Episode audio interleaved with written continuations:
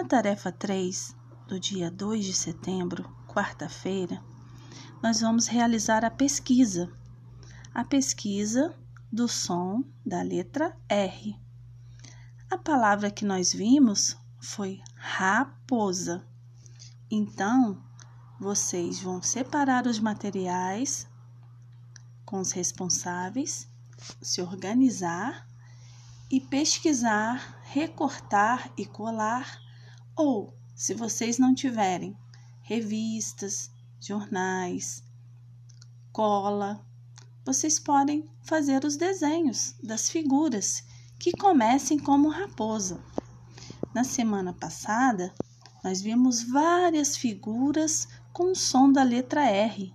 Eu tenho certeza que vocês vão se lembrar. Caprichem na atividade. Um beijo.